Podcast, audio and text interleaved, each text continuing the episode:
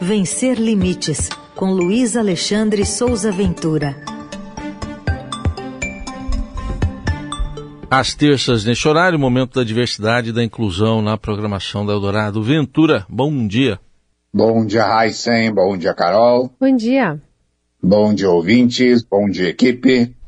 Hoje você começa falando de uma fila no INSS para a obtenção do BPC, que é aquele benefício de prestação continuada para pessoas com deficiência. Como é que está essa fila, Ventura? Pois é, Raíssa, tem 435 mil pessoas com deficiência aguardando a aprovação do BPC. Muita gente chama de LOAS, porque ele é regulamentado pela Lei Orgânica de Assistência Social. Esses dados são do Instituto Nacional de Seguro Social, do INSS, e isso equivale a 34% dos 1 milhão e 300 mil brasileiros que estão nessa fila do INSS. Isso significa que um terço dessa fila de espera é formada por pessoas com deficiência de baixa renda que não conseguem prover o próprio sustento porque não conseguem trabalhar e precisam recorrer ao BPC, que paga né, um salário mínimo mensal. É importante a gente destacar que, em, em muitos casos, não é a deficiência que impede esse trabalho, que impede a pessoa de trabalhar, mas é a falta de acessibilidade, seja no trajeto de casa para o local de trabalho, seja no transporte público, seja na própria empresa, além das ofertas de vagas, que são sempre de baixa qualidade, ou dos salários que são abaixo do mercado. E aí, dessa forma, a pessoa com deficiência coloca na balança os pesos e as compensações e opta pelo BPC.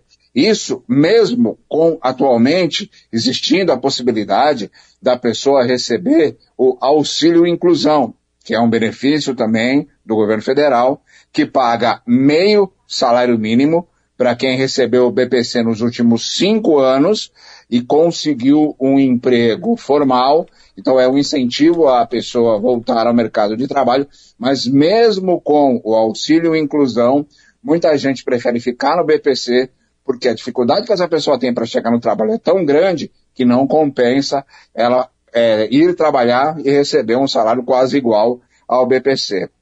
Essa é uma realidade que é, mostra a urgência da, do investimento no governo federal, do governo estadual, dos governos estaduais, dos governos municipais, na promoção da acessibilidade e principalmente na empregabilidade da pessoa com deficiência. Raíssa Carol. Muito bem. Ô Alexandre, eu também queria que você falasse um pouquinho sobre a emissão da carteirinha de autistas em São Paulo. Como é que está esse processo? Pois é, né? O governo de São Paulo acaba de divulgar um número bastante importante. Teve um levantamento da Secretaria de Estado dos Direitos da Pessoa com Deficiência de São Paulo que mostra que tem 5 mil 470 carteiras de identificação da pessoa com transtorno do espectro autista, que é a tal da CIPTEA, que foram emitidas nos últimos dois meses, só em dois meses, que é o período aqui no estado de São Paulo que esse serviço está funcionando. E tem mais 799 solicitações em andamento para serem aprovadas. É, esse documento ele é emitido por um portal do governo estadual, que é o portal do CIPTEA, o endereço é ciptea.sp.gov.br. Eu coloquei esse link lá no blog para quem quiser acessar direto o portal.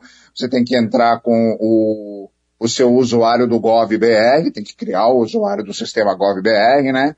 E até agora, esses pedidos aqui no estado de São Paulo, eles foram feitos a partir de 526 municípios. Isso representa 81% do estado de São Paulo e mostra qual é a abrangência desse serviço e qual é a abrangência de presença de pessoas autistas no estado de São Paulo. Segundo dados da própria Secretaria da Pessoa com Deficiência de São Paulo, é, o estado tem 460 mil habitantes que são pessoas autistas.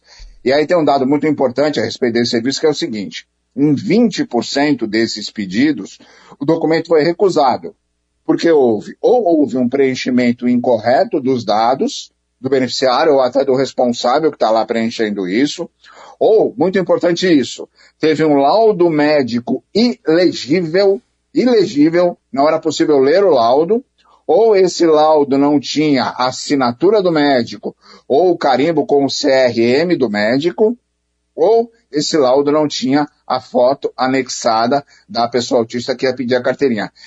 Esse dado do Estado de São Paulo é bastante importante porque ele mostra o tamanho desse universo aqui no Estado de São Paulo e reforça, como eu falei já muitas vezes, a necessidade de políticas públicas específicas para pessoas autistas, a necessidade de políticas públicas para pessoas com deficiência.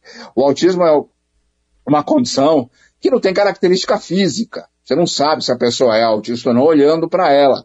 Isso, de maneira geral, gera muitos problemas, principalmente na questão do capacitismo, do preconceito, da discriminação, do desconhecimento, gera violência, gera uma série de problemas. E o documento com a identificação da pessoa autista, ele ajuda muito a modificar esse cenário ruim e trazer mais visibilidade para o tema, para as pessoas com deficiência de maneira geral. Né? Então é bastante importante.